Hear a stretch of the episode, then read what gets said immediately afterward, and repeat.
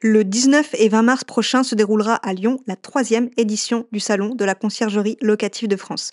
Retrouvez les fournisseurs et les acteurs incontournables du secteur de la conciergerie au programme des expositions, des ateliers et du networking. Réservez votre billet sur www.réseauclf.fr et merci au réseau CLF de sponsoriser le podcast.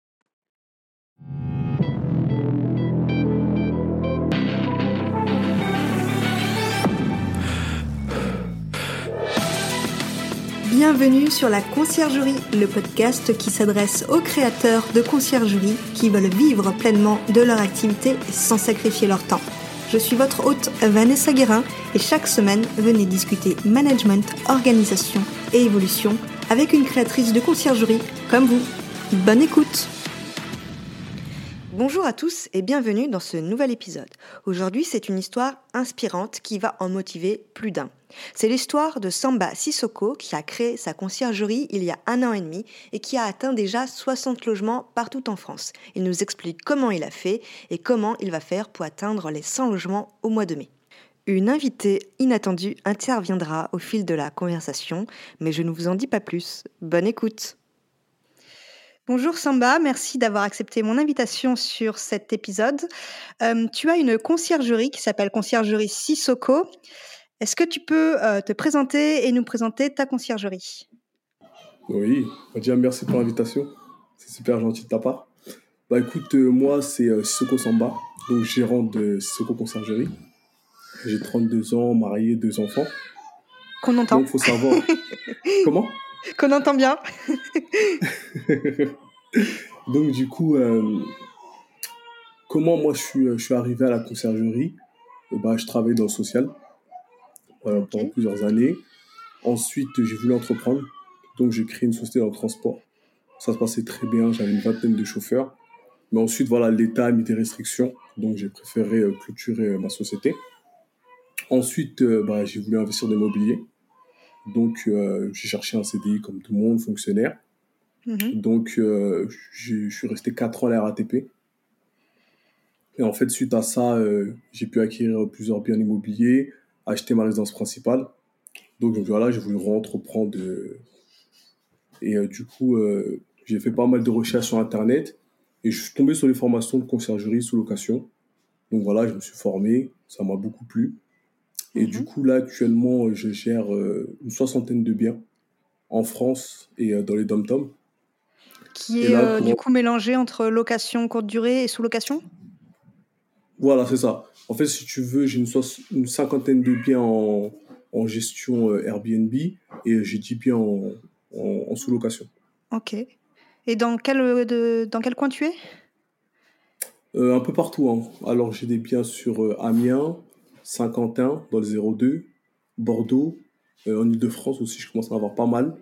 Euh, je suis sur Antibes aussi, et je n'ai euh, quatre en Guadeloupe. Ah oui, d'accord. Donc tu fais de la gestion à distance. Alors tu vas peut-être nous expliquer, bah, du coup, dans, dans, cet épisode, comment tu gères à distance tes logements. Et bah, ça va être d'ailleurs la première question. Combien, comment tu gères à distance? Bah, À partir du moment où j'ai un client qui m'appelle, donc bah, je, je, pose pas mal de questions pour savoir si déjà il rentre dans nos critères. Parce qu'il faut savoir qu'on ne prend pas euh, n'importe quel client. On prend vraiment des biens de, de qualité euh, qui correspondent à Airbnb. Hein. Parce que derrière nous, voilà, faut qu'on crée de la rentabilité. Donc, une fois que euh, je fais une étude personnalisée au propriétaire, il m'envoie des photos. Moi, je vais sur place, je recrute des équipes. Je passe que par les sociétés de ménage. Au début, je passais par des auto-entrepreneurs, mais c'est très, très compliqué. Parce que parfois, il peut, voilà, jour en lendemain, euh, lui mettre un plan et euh, à distance, c'est un peu compliqué à gérer. Donc, par exemple, euh, je te coupe, tu te déplaces en Guadeloupe et tu salaries quelqu'un? Non, sauf la Guadeloupe. Ah, la Guadeloupe, c'est totalement différent. Ça fait quelques mois que je fais ça en Guadeloupe. En fait, si tu veux, en Guadeloupe, le souci des propriétaires, c'est qu'ils n'arrivaient pas à remplir leur calendrier. Ils sont assez dépassés avec les plateformes. Donc, j'ai écouté. Moi, je m'occupe de remplir vos calendriers. Par contre, sur place, vous gérez tout ce qui est exploitation c'est-à-dire le linge, gestion du ménage. Et euh, voilà, chacun a son rôle. Moi, je, je, remplis le calendrier, je leur donne les informations des clients et eux s'occupent de toute euh, la partie euh, sur place en fait. D'accord. Donc sinon, par exemple, pour Bordeaux, tu te déplaces et tu trouves un prestataire de ménage que tu salaries. Non, en général, je passe des sociétés. Je passe que par les sociétés ah en tant que prestataire. Voilà. Comme ça, si jamais ils, ont un agent qui est malade, et ben, ils en trouvent un deuxième. Ouais, c'est vrai que c'est plus simple. Par contre, ça a voilà. Bah, après, le coût est répercuté sur les réservations. C'est toujours le voyageur qui paye les frais de ménage. Mmh. Mais il te faut plusieurs biens dans une ville, j'imagine, pour que l'entreprise de ménage euh, travaille avec ta conciergerie? Ou un seul suffit? Pas forcément. Moi, je pars, euh, moi, je suis très transparent avec mes équipes. Hein. Je leur dis, voilà, écoutez, moi, je m'implante dans cette ville. Pour l'instant, c'est mon premier bien. Si ça se passe bien, il y en aura d'autres par la suite. Et euh, c'est ce qui s'est passé. Hein. Sur Amiens, j'ai commencé avec un bien. Et très vite, on arrivait à une vingtaine de biens. D'accord. Et donc, toi, tu n'es pas sur place. Par exemple, imaginons à Bordeaux, tu trouves du coup une entreprise de ménage et euh, tu as quelqu'un d'autre sur place aussi qui gère? Non, juste une entreprise Non, tu fais tout à distance. Ok. Voilà, c'est ça. Ensuite, je les pilote à distance. Après, s'il faut, je peux me déplacer quand il y a des urgences, mais euh, en général, c'est plus les deux premiers mois, je me déplace souvent pour vraiment manager mes équipes, regarder qu'ils fassent bien le ménage. Voilà, je mets des process en place. Mais ensuite, après, euh, je fais tout à distance. Ok. Et du coup, comment les, comment les clients propriétaires te trouvent? Parce que à la base, euh, tu as créé ta conciergerie euh, en Ile-de-France, c'est ça? À la base? C'est ça, à Paris. Voilà. en fait, moi, Bordeaux, par exemple, ils te trouvent comment? Sur Bordeaux, c'est en général bouche à oreille. Ou sinon, ils cherchent conciergerie sur Google et je suis bien référencé. Et du oui, j'ai déjà remarqué. Ils me demandent... voilà, ils me demandent est-ce que vous êtes dans ma vie, est-ce que ça, ça vous intéresserait de gérer mon bien et ensuite, voilà, dès que je fais euh, mon étude de marché, euh, après, si ça me plaît, je, prends le bien. D'accord. Donc, tu rencontres chaque propriétaire en amont hein, Voilà, c'est ça. Ok. Ça en fait des, des kilomètres, non bah, J'aime bien. Comme je suis passionné d'immobilier, euh, parce que moi-même, il faut savoir que je suis investisseur. Donc, en fait, quand j'arrive sur un marché, bah, ça me permet de voir la ville, de faire des tests sur les, sur les ah plateformes. Oui, d'accord. Voilà, je fais du A-B testing. Et, euh, et, les villes les plus intéressantes, moi-même, j'essaie d'investir là-bas, en fait. D'accord, oui. En fait, tu testes avec les, les, logements des propriétaires et ensuite tu dis, bon, bah, ça se loue bien, je vais acheter moi. Voilà, cette ville est, très bien pour l'Airbnb. ah oui, j'avais pas vu ça. comme ça, c'est vrai. ok, donc tu disais, euh, je reprends parce qu'on a perdu un peu le fil des questions. Euh, je disais, enfin non, tu disais que tu t'es formé pour créer une conciergerie parce qu'à la base, tu n'étais pas de, dans, dans, le milieu. Pas donc, tu as pu te former. Euh, ensuite, donc, tu as créé ta conciergerie. Tu as eu rapidement des clients? Non, je ne vais pas dire rapidement, ce serait mentir. Hein. Franchement, les, les, les, quatre premiers clients, c'était super compliqué parce qu'on n'a pas de. En fait, on ne peut pas prouver notre travail parce qu'on n'a pas de biens qui, euh, qui sont en gestion dans la société. Ils nous demandent beaucoup bah, des avis clients, on n'en a pas beaucoup. Il euh, faut qu'on fasse nos preuves, en fait. Mmh. Mais toi, tu avais déjà tes propres logements, non? Pas encore. J'ai eu ah, après mes ah logements. Ouais. Donc vraiment, tu démarrais Donc, Franchement, voilà, pour trouver quatre clients, j'ai dû mettre peut-être trois mois. Pour être honnête, euh, c'était pas mal d'appels, pas mal de rendez-vous qui, qui n'ont pas abouti. Mais voilà, après, il faut persévérer, il faut... Tu, tu, dirais tes galères au début, c'était du coup la notoriété C'est ça? Ouais, c'est ça. Parce qu'en fait, les clients vont sur Internet, il n'y a pas de commentaires. Ils vont sur votre page Airbnb, il n'y a pas d'annonce. Donc, euh, vous leur dites non, mais j'ai plusieurs contrats en attente et... Euh, du coup, ils sont un peu réticents. Il faut savoir, voilà, c'est euh, un investissement. Ils, ils, sont en tête sur plusieurs années. Donc, ils choisissent bien les conciergeries avec qui ils travaillent.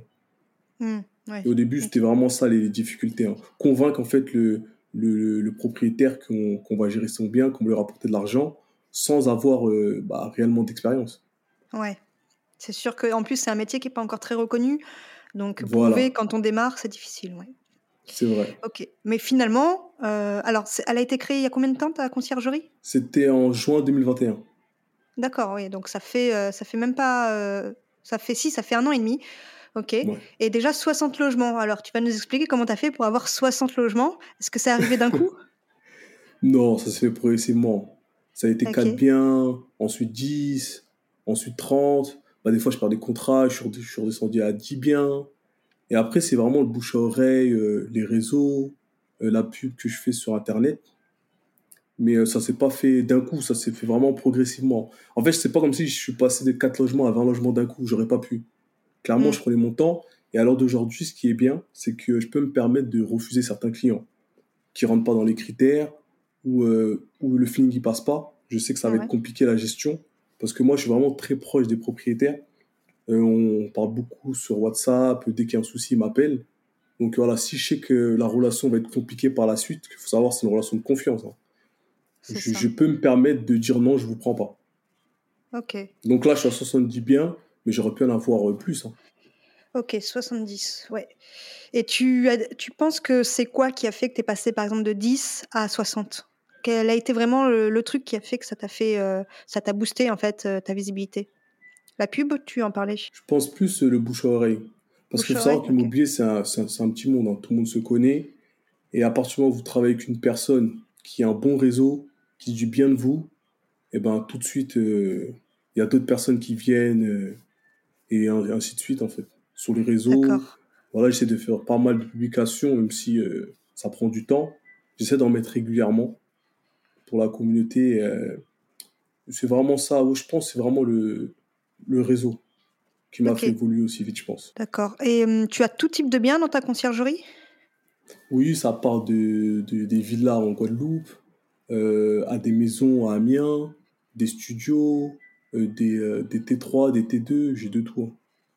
hein. Ok. Et tu disais que tu as mis des processus en place. Peu importe le type de logement, c'est le même processus? Tu automatises euh, les entrées? Bah, en fait, ça dépend. Il y a des entrées qui sont automatisées avec des boîtes à clés, Ouais. d'autres avec des serrures connectées.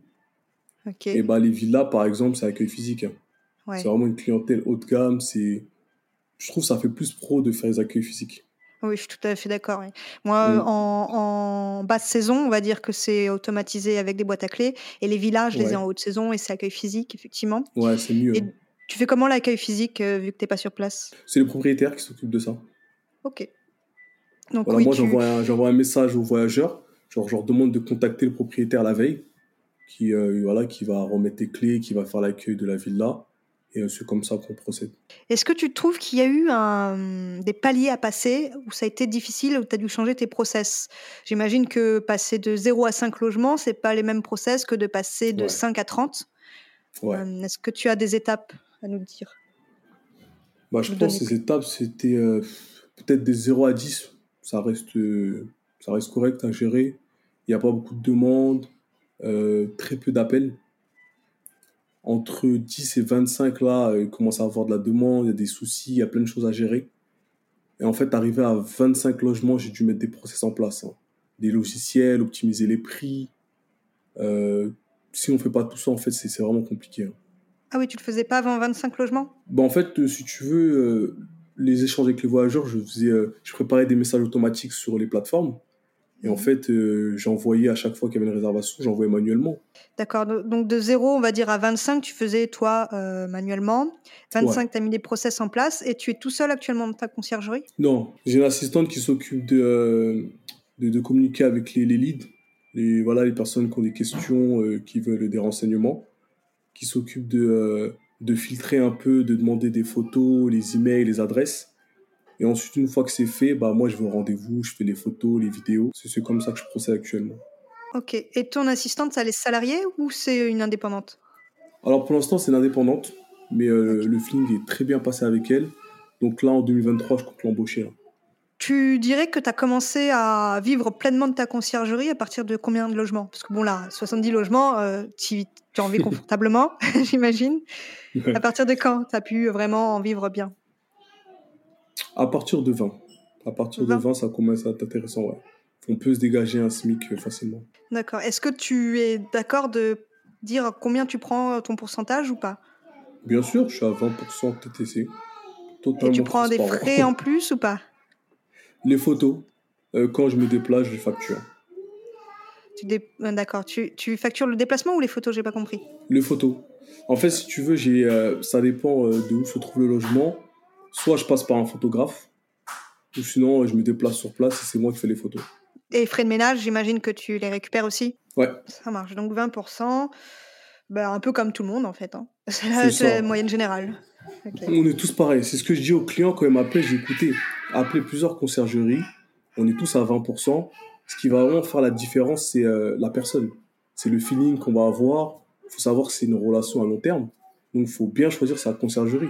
Mais sinon, après, voilà, on a tous les mêmes outils. On utilise PriceLab, Superhot, euh, voilà, Bet24. Il n'y a pas de différence. hein. Ce qui fait vraiment la différence, c'est le côté humain, je pense. Hum, Il y a un jeune homme qui veut s'exprimer, je crois. C'est ma, c'est ma fille. Ah, une jeune fille alors. Désolé. Pas de souci. Donc, euh, bah, du coup, on peut le voir, tu travailles de chez toi. C'est ça. C'est aussi l'avantage. Voilà. Ok, pas besoin de bureau. euh, En fait, c'est vraiment ça euh, que j'apprécie, c'est d'être à la maison en famille. Je peux travailler avec mon ordinateur partout où je veux. C'est c'est vraiment une liberté géographique que j'apprécie en fait. bah, c'est ce qu'on recherche, je pense, quand on crée sa conciergerie. J'aimerais revenir sur le point des process. Euh, par exemple, comment tu gères le linge aujourd'hui avec 60-70 logements? Alors là, Euh, je- tu as je- une entreprise? j'ai tout essayé. J'ai tout essayé. Alors, Explique-nous depuis le début. Alors au début, bah, je faisais comme tout le monde. hein. J'avais une prestataire de ménage. Je lui disais, bah, écoute, tu récupères le linge, tu, euh, tu le laves sur place et tu le sèches à la blanchisserie. À la laverie, blanchisserie, on, on- voilà. Genre laisser le choix. Quand il y a 2-3 logements, ça va. À partir du moment où on est arrivé à 10 logements, c'est plus possible. Donc j'ai commencé à faire appel à des sociétés de blanchisserie comme Elis, euh, euh, Honnête, il y avait qui d'autre euh, Initial. Mais le souci, il faut Mhm. savoir que c'est un coût. C'est des sociétés qui coûtent très cher. Et en plus de ça, euh, les contrats sont très longs. C'est des contrats à ça. minimum de 3 ans, 4 ans. Donc là, en fait, si vous voulez, je suis vraiment... euh, je suis flexible avec le linge. hein. C'est, euh, je m'arrange avec la société de ménage. Certaines sociétés, comme à Amiens, ont des locaux. Donc c'est très bien. Dès qu'ils finissent le ménage, ils prennent tout le linge. Eux le lavent sur place, ils le repassent et l'emmènent au prochain euh, euh, check-in. Et euh, d'autres euh, d'autres prestataires qui ont quelques logements dans une ville, et elles, elles vont faire ce système-là. On a un roulement, on a trois jeux de linge, elles viennent, elles prennent le linge sale, elles le lavent chez elles, elles le ramènent après, lors du prochain check-in, en fait. Mais j'ai vraiment tout essayé. hein. J'ai même essayé de me faire livrer le Tu linge. as loué le linge aussi? Le Ouais, linge, je loue. Voilà, j'ai des Tu- prestataires aussi, je loue le linge. Mais euh, je trouve que euh, le, le plus intéressant reste la location du linge. Là, je vais vraiment. euh, c'est tous les prochains logements que je vais signer, c'est ce que je vais faire. hein. Je vais directement proposer au propriétaire de louer le linge. Parce que même c'est un coût d'acheter du linge. Il faut savoir que c'est minimum 600 euros. Louer le linge que tu aurais acheté ou louer le linge à une entreprise? Non, l'acheter par exemple à. Moi, je prends en général Ikea. Donc, si on prend un, Oui. un logement T2, 4 couchages, faut savoir qu'en linge et serviette, y en a pour au moins 600 euros. Ça fait des coûts après. Voilà, je leur dis, bah, c'est mieux de le louer, comme ça, ça vous retire cette charge-là. Et en plus, euh, le prix de la location, euh, on le répercute sur le prix euh, de la nuitée. Donc ouais, tu as, tu as essayé plusieurs process ouais. et donc actuellement, bah, tu as des anciens contrats, mais sur les nouveaux, tu vas passer sur la location. C'est ça. Je, je songe même à faire une blanchisserie. Ah ouais, il y en a plusieurs qui y ont déjà son- songé, mais c'est euh, avec le coût de l'énergie en ce moment, Ouais. je sais pas si c'est vraiment une bonne opportunité. ouais. Euh, on n'a pas parlé des prestations que tu proposes dans ta conciergerie, mais bon, en, en- si j'ai bien compris, tu fais euh, de la gestion globale. Ouais. Euh, tu- parce que tu disais que tu prenais 20%, donc 20% des réservations, mais Ouais. tu as dit en Guadeloupe, tu t'occupais aussi que de la partie de remplir les calendriers. C'est une, enfin, c'est une facturation que tu fais euh, mensuellement ou par rapport aux réservations que tu reçois? Non, c'est pareil, c'est mensuellement. Tu prends aussi 20% Ouais, C'est la même chose? C'est pareil. Après, là-bas, il y a deux saisons. Il y a la haute saison et la saison basse. Quand c'est en basse saison, ils n'ont pas de réservation, donc euh, bah, je prends pas ma commission dessus. Ou est-ce que tu as des conseils pour ceux qui démarrent euh, Une erreur que tu aurais pu faire et que tu voudrais pas qu'ils refassent? Dans la vie d'entrepreneur, il y a toujours des hauts, des bas. hein. Faut, faut s'accrocher, c'est, euh, je trouve que c'est vraiment le plus important. Faut, faut bien s'entourer. Et après, voilà, pour les nouveaux qui, euh, qui vont nous écouter, euh, faut vraiment qu'ils se forment. C'est, important. Euh, apprendre bah, des meilleurs, hein. de passer par des coachings ou des formations. Parce que voilà, c'est, un métier, faut pas l'oublier. Certains pensent que la conciergerie, c'est facile, vous mettez les messages automatiques et vous travaillez pas. Il faut savoir qu'on est tout le temps au téléphone. dès, qu'il y a, Ouais. dès qu'il y a un souci, il faut être très réactif. Il y a des toilettes bouchées, il y a un client qui n'arrive pas à rentrer, des fois, il faut se déplacer. Ou sinon, il faut reloger le client. D'ailleurs, on n'en a pas parlé, mais comment fais-tu quand ça arrive, ce genre de problème, quand tu es loin? Je reloge. Euh, je ne me prends pas la tête, c'est euh, je reprends Airbnb euh, aux voyageurs. Un Airbnb que tu gères, c'est ça? Ou sinon, un Airbnb sur. Non, si tous mes logements sont réservés dans la ville, je vais sur Airbnb, je commande un Airbnb, je lui envoie les codes d'accès, je prends une entrée autonome. Le temps de régler le souci, en fait. Je suis vraiment. Ah oui, mon d'accord. point fort, c'est la réactivité. C'est ce qu'ils apprécient, mes clients. C'est que je suis très réactif. Dès qu'il y a un souci, euh, des fois, ils m'appellent, ils sont un peu en panique, c'est normal. Hein. Bah, je leur dis non, c'est bon. Le client, j'ai déjà relogé, euh, j'ai envoyé les codes, vous inquiétez pas, euh, c'est déjà géré, quoi. J'ai déjà fait appel à un plombier, il intervient demain matin à 10h. C'est vraiment, voilà. C'est dès qu'il y a un souci, je le règle rapidement. Mais comment tu fais dans ces cas-là? Tu prends ta charge, les frais, et euh, tant pis pour, euh, pour toi? Non, c'est pas tant pis pour moi. Par exemple, je prends, les... je prends une nuit euh, en plus, et bah après, le, je refacture le propriétaire. Après, me rembourse. En fait, si, si tu veux, avant, j'annule la réservation. après, on remboursait le client, on appelait la plateforme. C'est trop compliqué à gérer. Je préfère prendre une nuit. Le client, il paye le propriétaire. Le propriétaire, voilà, je refacture tout le monde est content, c'est rapide. Oui, effectivement, c'est une bonne solution. Ça, je, je j'en avais pas, j'avais pas l'idée de ça. Ah bah essaye, hein, parce que essaie d'appeler des euh, Airbnb ou Booking le soir à 21h, tu vas avoir du mal à les avoir. Ah oui, mais Booking, on n'en parle même pas, mais ok. Ah oui, j'étais en train de te demander, euh, tes prestataires, euh, ben, par exemple, ta toilette bouchée, ouais. tu passes par qui? Tu, tu passes où? Sur des plateformes? Ouais, les plateformes, il y en a plein. Hein. Euh, il y a euh, Je me propose, Allo Voisin, Yudio, Le Bon Coin. En fait, si tu veux, je cherche des, des artisans locaux. Voilà, locaux, des plombiers. Euh, je dis, voilà, moi j'ai plusieurs Airbnb, je vous appellerai souvent. Et voilà, ils me font des forfaits. Ok. Donc oui, après, tu fais des partenariats du coup avec eux. Ouais, on fait des partenariats et ils sont très réactifs. C'est ce que j'aime bien. C'est dès qu'il y a un souci, ils se déplacent. Par exemple, une fois, j'ai une urgence sur une chaudière. Le plombier s'est déplacé à 23h. Il restait deux heures sur place. Euh, oui, bah, d'ailleurs, c'est un, c'est un épisode que j'ai déjà fait sur la maintenance dans les logements, l'épisode 13, où j'expliquais euh, ce qu'il fallait regarder et comment avoir des prestataires. Donc, euh, évidemment, on parle d'allo voisin, je me propose. Donc, donc on a le même process. c'est la solution. voilà, on a le même process. Donc, pour quelqu'un qui démarre, tu disais ton conseil, c'est ben, de rester motivé, c'est ça? Ouais, d'aller doucement. Il y aura de, toute façon. Voilà, de pas, pas essayer d'avoir euh, directement 10 biens en gestion, non, d'aller doucement, d'en prendre un, deux, de s'habituer aux outils qu'il va utiliser, de gérer un peu le stress, parce que voilà, faut savoir que c'est un métier stressant.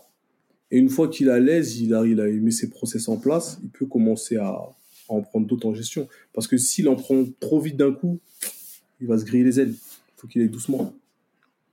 Ouais. Par exemple, là, je peux pas passer de 70 à 200 logements du rendement. Ça, je pourrais pas gérer. Faut, ah oui. Faut être honnête, ça va être compliqué. Et d'ailleurs, même 60 logements, tu as une vie privée quand même? Ça dépend. ça dépend des jours. La journée, c'est calme.